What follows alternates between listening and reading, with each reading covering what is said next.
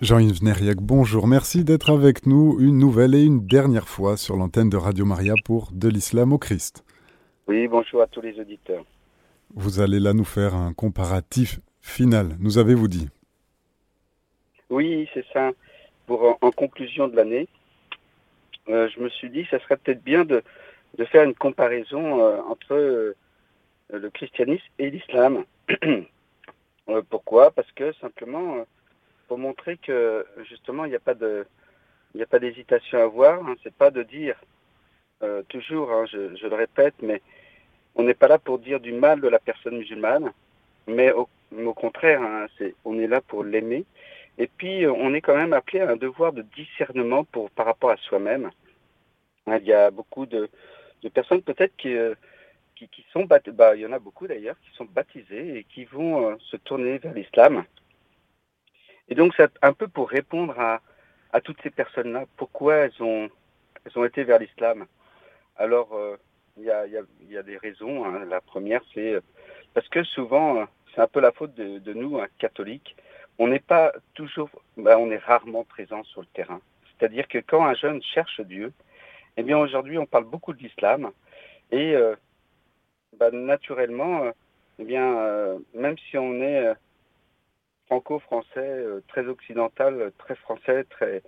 Eh bien, euh, même si on a des parents qui sont catholiques, pratiquants, même engagés, etc. Hein, je dis ça parce que j'en connais. Ben, il y a des enfants qui se tournent vers l'islam. Et euh, ben, parce que l'islam est là et il présent, il est présent et il répond aux questions. Il n'est pas.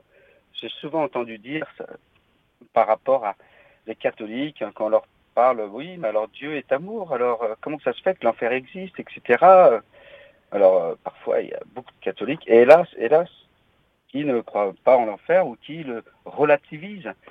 Eh bien, euh, eh ben dans l'islam, on donne des réponses, elles hein, ne sont pas obligatoirement vraies, mais elles sont là les réponses. Avec certitude, on dit les choses, il hein, faut accomplir la loi. Si tu veux pas aller en enfer, il faut faire eh bien, il faut faire des cinq prières par jour, le ramadan, etc. Il faut faire la pratique de la loi islamique. Et donc, euh, c'est des réponses un peu à l'emporte-pièce, mais ça marche. Parce que le jeune euh, qui euh, se tourne vers l'islam, et qui est bien français, et qui est peut-être même baptisé, il y a beaucoup, eh bien, ils ont besoin de ces jeunes de certitude. Hein, souvent, on dit, bah oui, mais on n'est pas là pour, pour, pour convaincre, on n'est pas là pour... Mais si, on est là pour être convaincu. Ça, c'est une première chose. Et, euh, et, quand on se tourne vers le Christ, la grande différence avec l'islam, c'est qu'il y a une rencontre. Et euh, si euh, cette année, et puis si je peux dire dans ma vie, je, parle de Jésus à ceux qui sont dans l'islam, eh bien, c'est simplement déjà pour une raison personnelle. Et Dieu fait beaucoup avec notre histoire. Donc, vous savez, moi, je m'appelle Jean-Yves Nériac j'ai un prénom et, un nom bien français, même je dirais breton, hein, le, même Jean-Yves, hein, il y a beaucoup de bretons qui s'appellent Jean-Yves, et puis Nériac, c'est breton, donc c'est bien français. Mais euh, vous savez, moi j'ai été adopté à l'âge de 3 ans et demi, et, euh, et voilà, mais je suis né d'une famille musulmane. Hein, c'est l'histoire d'une femme qui avait 12 ans, et qui a été mariée à un homme qui avait trois fois son âge, c'est-à-dire plus de 30 ans. Et elle a, elle été enceinte, mais bon, euh, faut pas parler de d'amour à ce moment-là, hein, parce que c'est plus un, un viol hein, quand quand un homme de 30 ans ben, est, est avec une femme de 12 ans, hein, qu'elle tombe enceinte, et ben on peut pas parler vraiment de d'amour. En tout cas, bon bref, à 13 ans, elle a été euh, enceinte, et elle a eu une fille. Et à 14 ans, hein, eh bien, elle est retombée enceinte, elle a eu un garçon, et c'était euh, c'était moi. Et euh, le mari, qui n'était pas très très intéressant, eh bien, a dit si c'est un garçon, il n'y avait pas l'échographie à ce moment-là, hein, donc euh, il dit si c'est un garçon, ben, je, le prends et je partirai avec. Et c'est ce qu'il a fait. Et donc j'ai été séparé de ma famille, euh, donc dès la naissance, et je me suis retrouvé très vite à l'assistance publique. Et bon, j'ai été donc adopté à trois ans et demi par une famille française. Hein, très classique, exactement comme on l'imagine, hein, c'est-à-dire euh, des bons vivants, euh, catholiques, pas vraiment pratiquants, mais, mais quand même avec toutes ces valeurs euh, qu'il y a dans la foi chrétienne, hein, de, de respect, de, de charité, d'humilité aussi. Et puis aussi, j'avais un père qui avait une bonne culture, voilà, au niveau de l'histoire, etc. On avait une bibliothèque, on avait des livres, etc. Je dis ça parce que c'est, ça n'existe pas dans l'islam. Vous n'avez pas des familles, alors si, peut-être très rarement, mais en général, eh bien, dans les maisons de familles musulmanes, eh bien, on trouve pas de bibliothèque. Et ça, c'est vraiment, vous voyez, tout ce qui est littérature, etc., bien culture, eh bien, c'est très euh, français, mais aussi c'est très euh, dans la culture chrétienne. Voilà. Donc, j'étais adopté à l'âge de 3 ans et demi, et vu que c'était des, des, chrétiens euh, catholiques, eh bien, j'étais baptisé à l'âge de 7 ans pour entrer, je pense, eh bien, au catéchisme. Mais au catéchisme, hein, j'ai pas eu j'ai reçu la foi par le baptême, mais elle n'a pas été activée grâce au, catéchisme qui était assez pauvre. Hein. Je ne vais pas m'étendre là-dessus, mais on sait bien que le catéchisme euh, n'aidait pas à cette époque-là. Hein. Euh, voilà, c'est dans les années, euh, on va dire 80. Eh bien, le catéchisme n'aidait pas à, faire justement d'avoir ces certitudes, d'avoir l'amour de Dieu, etc. Pourquoi? Parce que c'était peut-être trop factuel et, on n'apprenait pas à, vivre cette rencontre. Et je crois que le catéchisme ou le catéchuménat pour les adultes, et bien, la première, premier objectif devrait être de nous aider à faire cette rencontre avec Dieu et donc nous donner euh, les moyens de prier. Et euh, comme je l'ai répété souvent, mais je pense que c'est un vrai refrain qu'il faut vivre chaque jour, hein, c'est l'oraison, c'est vivre ce cœur à cœur avec Jésus. Je pense que si on faisait ça au catéchisme pour les enfants, eh bien, euh, très vite, eh bien, les parents n'auraient pas le souci de transmettre la fois parce qu'elles seraient activées hein, dans leurs enfants et puis je pense qu'ils continueraient leur pratique durant toute leur vie. Bon, bref, je n'ai pas eu euh, cette possibilité au catéchisme, mais vers l'âge de 15 ans, eh bien, j'ai rencontré euh, un prêtre, hein, donc c'est un peu la providence, hein, je, pourrais dire que c'est un peu le hasard à cette époque-là, je ne croyais pas la providence, c'est le hasard, mais en fin de compte, c'était la providence, un, prêtre qui parlait de Dieu et euh, qui faisait des camps de jeunes. Et donc, j'ai participé à un camp. Et il parlait de Dieu, et je me suis dit, il parlait de la Sainte Vierge, de la prière, des sacrements, etc. Et euh, c'était au mois de juillet, et je me suis dit, euh, eh bien, si ce qu'il dit est vrai, je ne peux pas passer à côté. Et donc, j'ai eu quatre mois de réflexion, et ce prêtre qui était assez spontané m'a proposé d'aller dans un foyer de charité en, entre Noël et jour de l'an, hein, donc euh, fin décembre. Et puis, euh, voilà, c'était souvent pour ceux qui ont plus de 18 ans. Mais moi, j'y suis allé quand même, j'avais 16 ans. Euh, et là, toujours pareil, un prêtre qui parle de Dieu, des temps de prière, et puis une ferveur. Et, là, j'ai acheté ma première Bible. Il y avait une petite librairie hein, qui était toute petite, hein, qui était très pauvre, qui avait simplement des livres vraiment pour avancer dans la vie spirituelle. Et puis, euh, j'ai acheté une Bible. Et je pense que Dieu voit cela. Il voit notre désir, il voit nos intentions, notre sincérité. Et euh, c'est pour ça qu'à un moment donné, il peut nous donner ce rendez-vous. Et euh, bah, ce rendez-vous, il peut se manifester à nous. Voilà. Et donc, en revenant sur le chemin, c'était le 1er janvier, eh bien, j'ai reçu euh, après, justement, après cette question. Alors, ce que je dis pas, c'est que toute euh, ma, jeunesse, mais surtout quand j'étais tout petit, euh, eh bien, j'étais, j'ai eu du mal à. J'étais pas handicapé physiquement, mais j'avais un problème, voilà, de, parole. J'ai prononcé mon premier mot à 4 ans et demi. je dis pas la première phrase, hein, mais le premier mot. Et donc, j'étais très, très pas enfermé sur moi, mais un petit peu. J'étais, voilà, j'avais, et donc ça m'a permis peut-être d'avoir une certaine intériorité. Et très vite, je me suis dit, mais pourquoi je suis là? Pourquoi je vis? Et euh, bon, à l'assistance publique, on n'apprend pas, voilà, on fait pas des grandes balades, on rencontre pas beaucoup de gens, etc. Et effectivement, bah,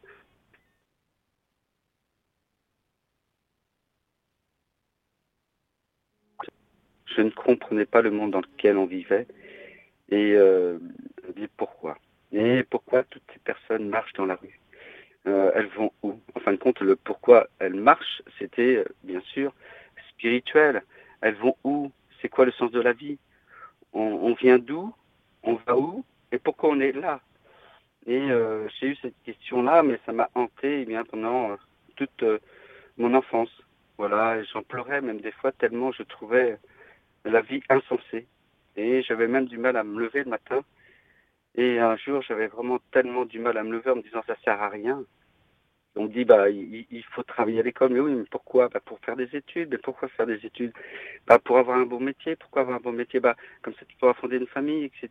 Bah, oui, mais il y avait toujours un pourquoi, il n'y avait jamais voilà une finalité. Et c'est cela que j'avais besoin pour pour me lever le matin, même physiquement. Et un jour, c'était tellement dur, je me suis dit bah lève-toi, un jour, tu auras ta réponse. Et ce jour est arrivé, effectivement. Et c'était, euh, comme je vous ai dit, après cette retraite, eh bien, on est revenu un, 1er janvier. Et euh, ce jour-là, eh bien, dans la voiture, on part très tôt, vous voyez, du foyer de charité. Hein. souvent, on prie la nuit, puis il y a une veillée de prière, mais il y a aussi euh, une nuit d'adoration. Et puis, on part donc très tôt et on était en voiture. J'étais assis à la, place du mort, vous savez, à côté du conducteur, comme on dit. Et donc, euh, et là, euh, le, matin était, c'était très très beau. Il y avait un rayon de soleil, il y avait la brume euh, qui était là. C'était, c'était très beau et j'étais saisi par la beauté de la création. Je pense que c'est la première fois que j'avais été saisi.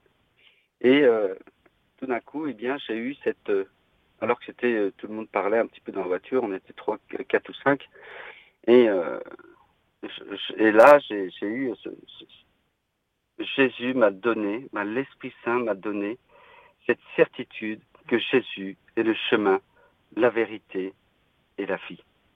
Et là, euh, c'est incroyable, je ne sais pas si ça durait euh, 10 secondes, 30, une minute, deux minutes ou cinq minutes.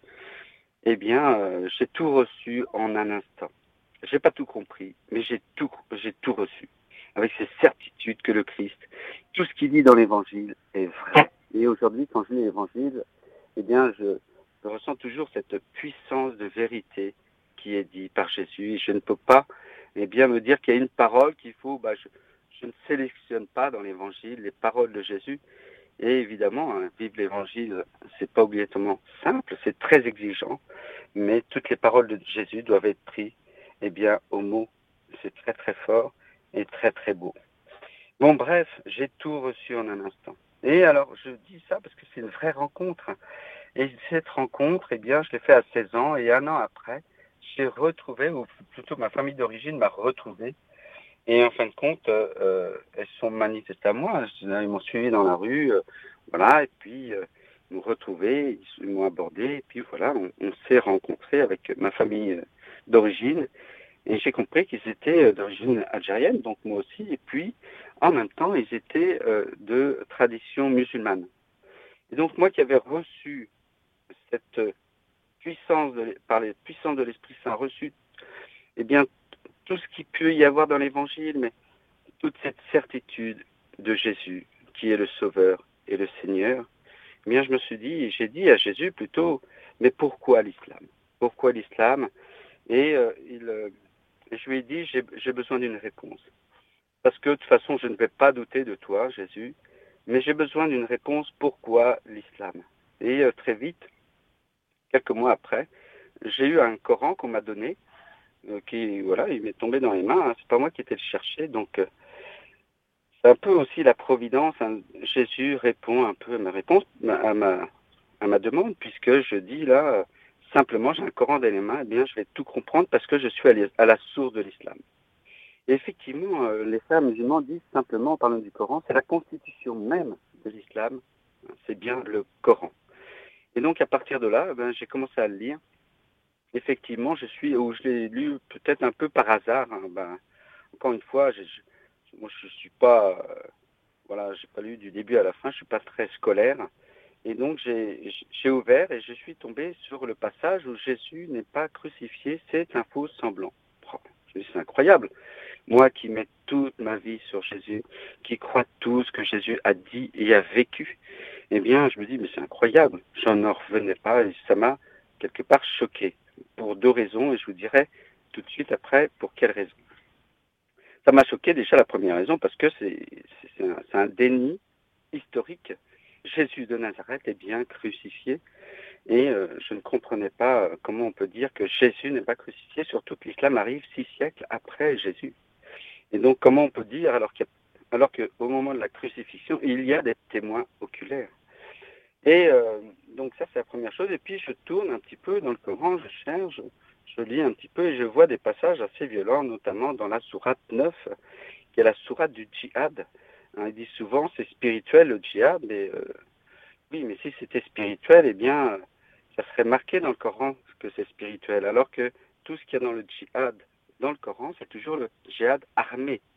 Et si on n'est pas sûr, pour s'en convaincre, il suffit de lire la sourate 9, 39.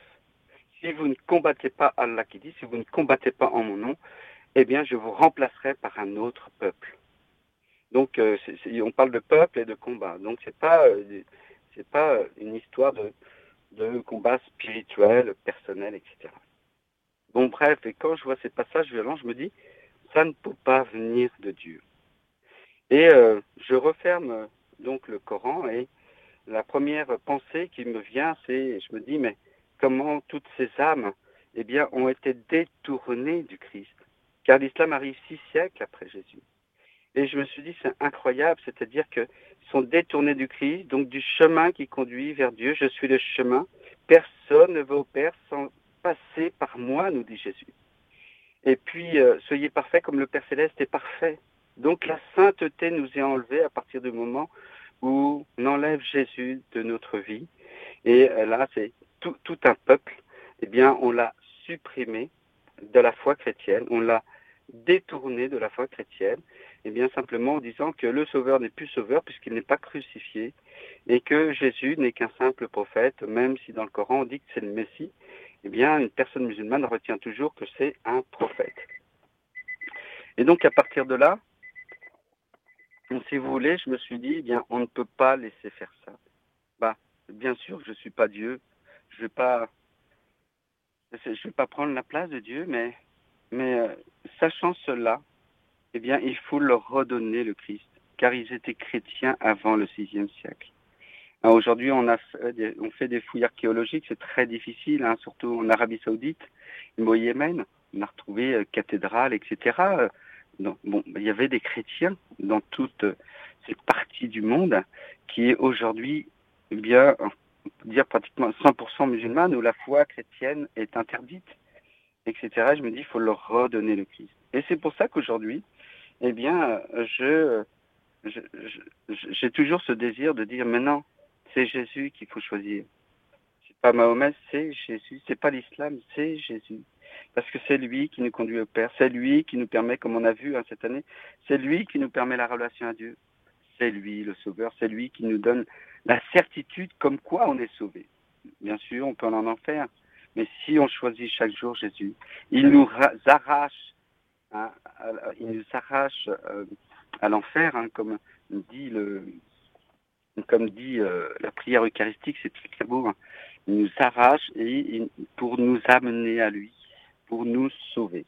Voilà. Et donc je me dis, eh bien, et tout ce que je dis aujourd'hui, tout ce que je vous ai dit cette année, c'est toujours jamais, eh bien, en accusation par rapport aux personnes musulmanes. Au contraire, c'est parce que, eh bien, on a un devoir de dire qui est Dieu en vérité, afin que eux aussi ils puissent accueillir le salut qui nous est donné dans le Christ. Et on le voit bien dans l'islam, il n'y a pas de rédemption on n'est pas sauvé. Il faut faire des actions pour être sauvé. On sait bien qu'on ne se sauve pas soi-même. Et donc, on fait simplement cette petite comparaison. Je m'arrête là parce que sinon, on pourrait, je pourrais continuer des heures. Parce que c'est, mais vous voyez, on se rend pas compte en tant que chrétien, en tant que catholique, eh bien, euh, on se rend pas compte de la grâce ineffable, absolue, éternelle, infinie qu'on a de connaître Jésus. Et euh, j'invite toutes les personnes, je pense que toutes les personnes qui, qui m'écoutent ont fait cette rencontre avec Jésus. Et si ce n'est pas le cas, leur demander à Jésus eh bien, un acte fort, un acte très très fort, surnaturel, pour qu'il se manifeste dans nos âmes, dans notre âme, afin qu'on puisse avoir cette certitude. Jésus, c'est le bon pasteur et il n'y en a pas d'autres.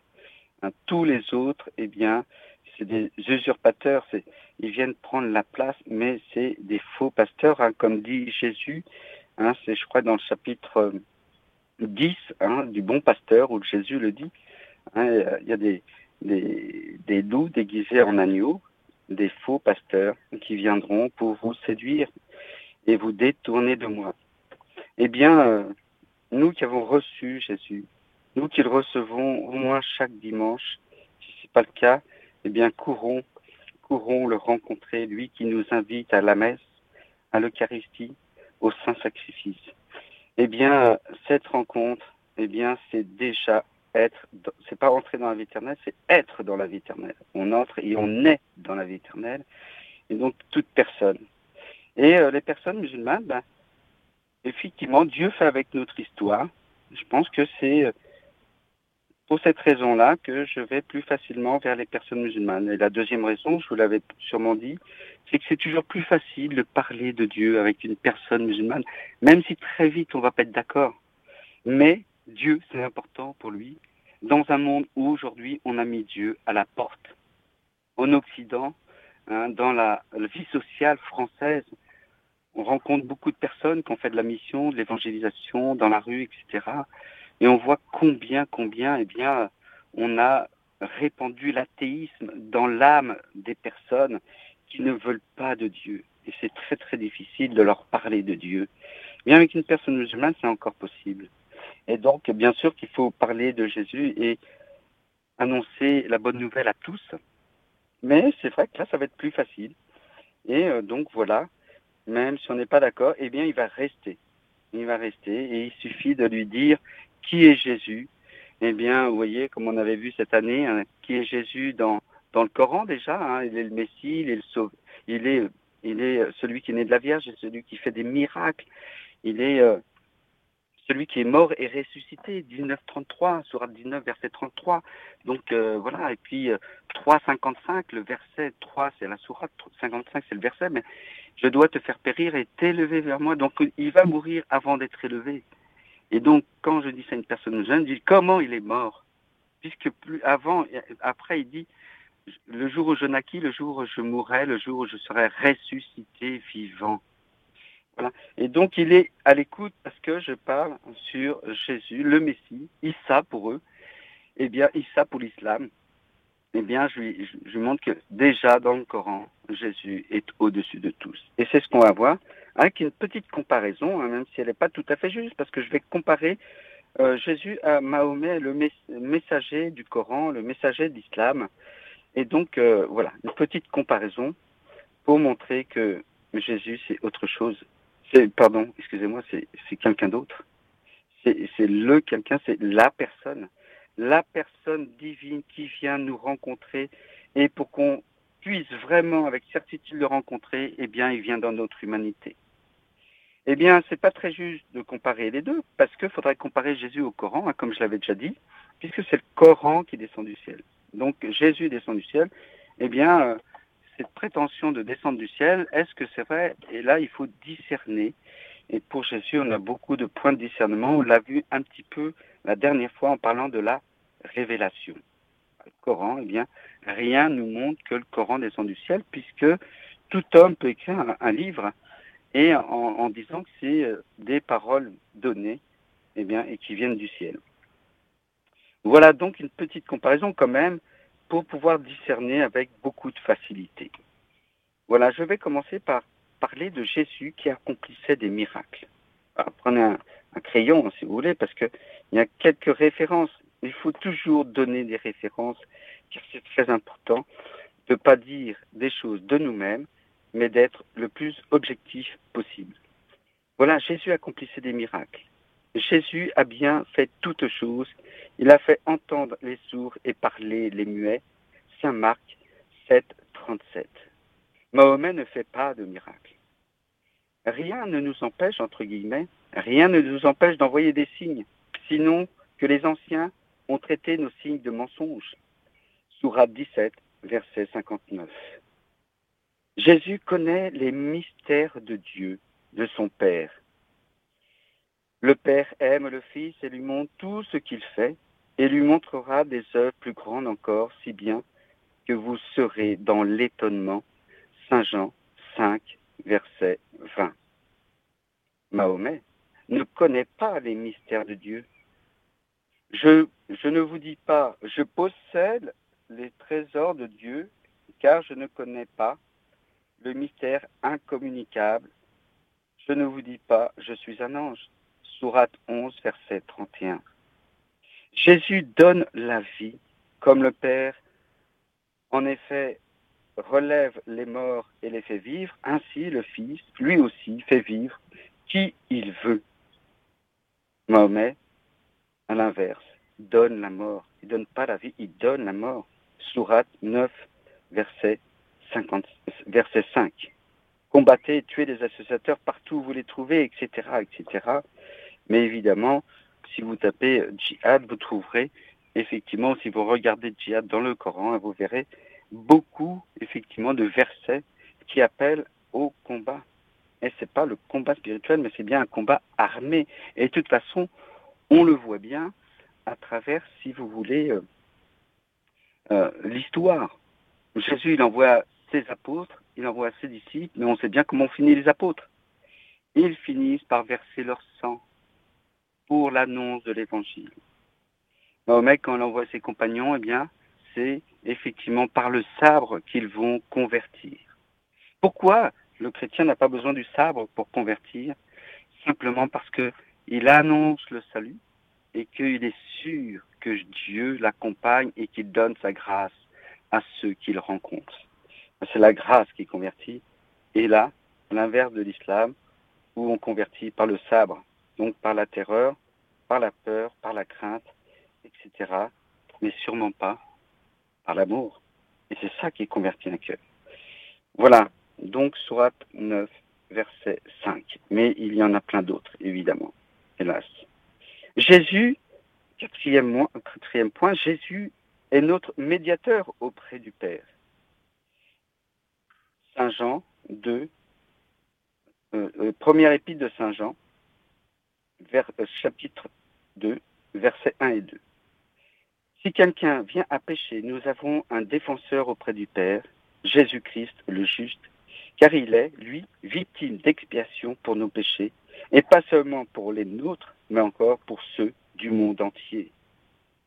Voilà, Jésus est celui qui nous représente auprès de Dieu, de Dieu le Père, afin de pouvoir justement, eh bien, c'est le médiateur, le seul et unique médiateur. Mahomet n'est pas médiateur. Demande pardon pour eux, hein, c'est la sourate 9, verset, 4, verset 80. 9, 80. Demande pardon pour eux ou ne demande pas pardon pour eux. Si tu demandes pardon pour eux 70 fois, Dieu ne leur pardonnera pas. Voilà. Donc, voyez, Mahomet ne peut pas demander le pardon d'Allah pour ses compagnons. Voilà, eh bien, ça ne sert à rien. Il n'obtiendra pas, juste, bah, il n'obtiendra pas de, de réponse. Il n'obtiendra pas, effectivement, le pardon pour d'autres. Alors que Jésus, c'est exactement ça. Eh bien, si vous voulez, il vient prendre sur lui, eh bien, tout le péché du monde. Et pour cela, Dieu le Père nous fait miséricorde. Et puis ensuite, vous voyez, il y a aussi, Surat 9, verset 9, dit, Je ne suis pas une innovation parmi les messagers, et je ne sais pas ce que l'on fera de moi ni de vous. Je ne fais que survivre ce qui m'est révélé. Je ne suis qu'un avertisseur clair. Voilà, Mahomet se présente comme un avertisseur mais en fin de compte, il ne peut rien, il peut pas, il n'y a pas de médiation, il ne peut pas faire demander pour nous auprès d'Allah.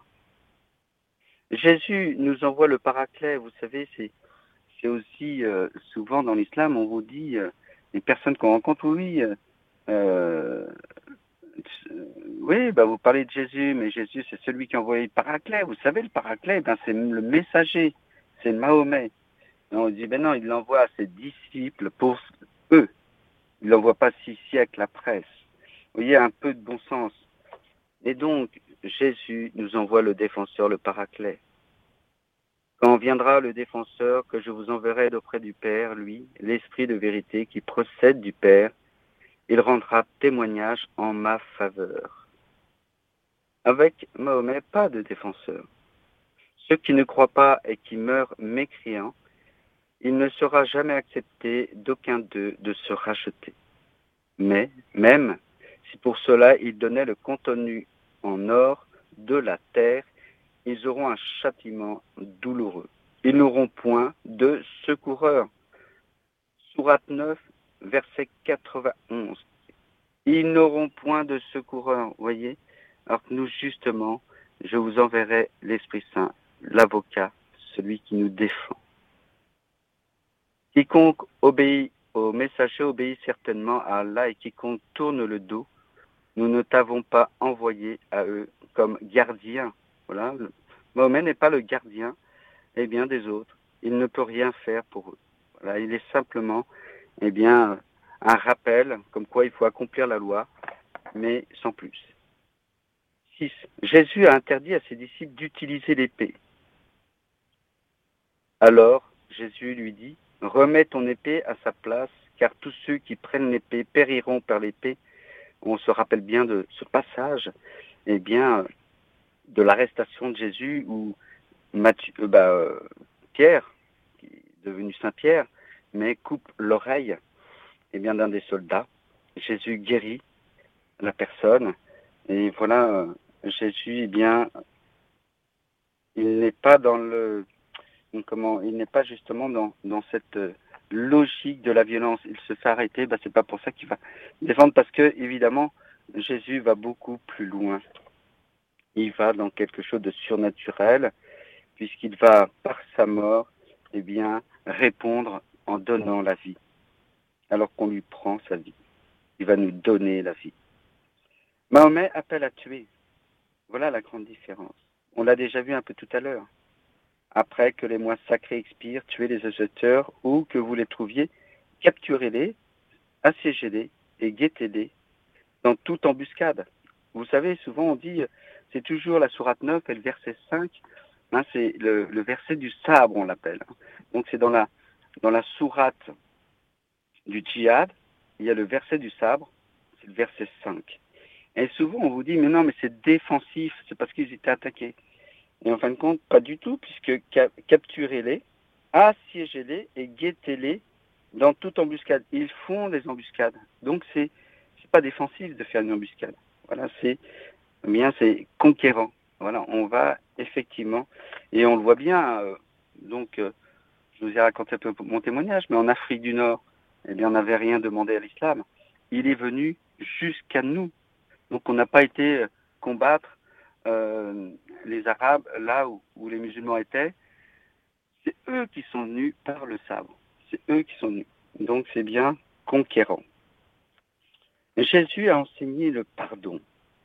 Vous avez appris qu'il a été dit, tu aimeras ton prochain et tu haïras ton ennemi Eh bien moi, je vous dis, aimez vos ennemis, priez pour ceux qui vous persécutent. En effet, si vous aimez ceux que vous euh, ceux qui, vous aiment, qui vous aiment, quelle récompense mériterez-vous? Les publicains eux-mêmes n'en font-ils pas autant? Et si vous ne saluez que vos frères, que faites-vous d'extraordinaire? Les païens eux-mêmes n'en font-ils pas autant? Vous donc, vous serez parfait, comme votre Père est céleste, comme votre Père céleste est parfait. Voilà, aimez ses ennemis, priez pour ceux qui nous persécutent. Voilà quelque chose de un, commandement surnaturel. Eh bien, vous savez, dans l'islam, on a remis la loi du talion. Et euh, Mahomet enseigne la vengeance. Soyez hostile envers qui, envers quiconque vous est hostile, dans la mesure où il vous est hostile. Sourate 2, verset 194. Jésus était sans péché. Lui qui n'a pas connu le péché, et de sa bouche duquel il ne s'est pas trouvé de tromperie. Mahomet était pécheur. Demande pardon pour ton péché, pour les croyants et les croyantes. Jésus a rejeté Satan. Alors Jésus lui dit, Retire-toi, Satan. Matthieu 4, verset 10. Mahomet tenait compagnie aux démons.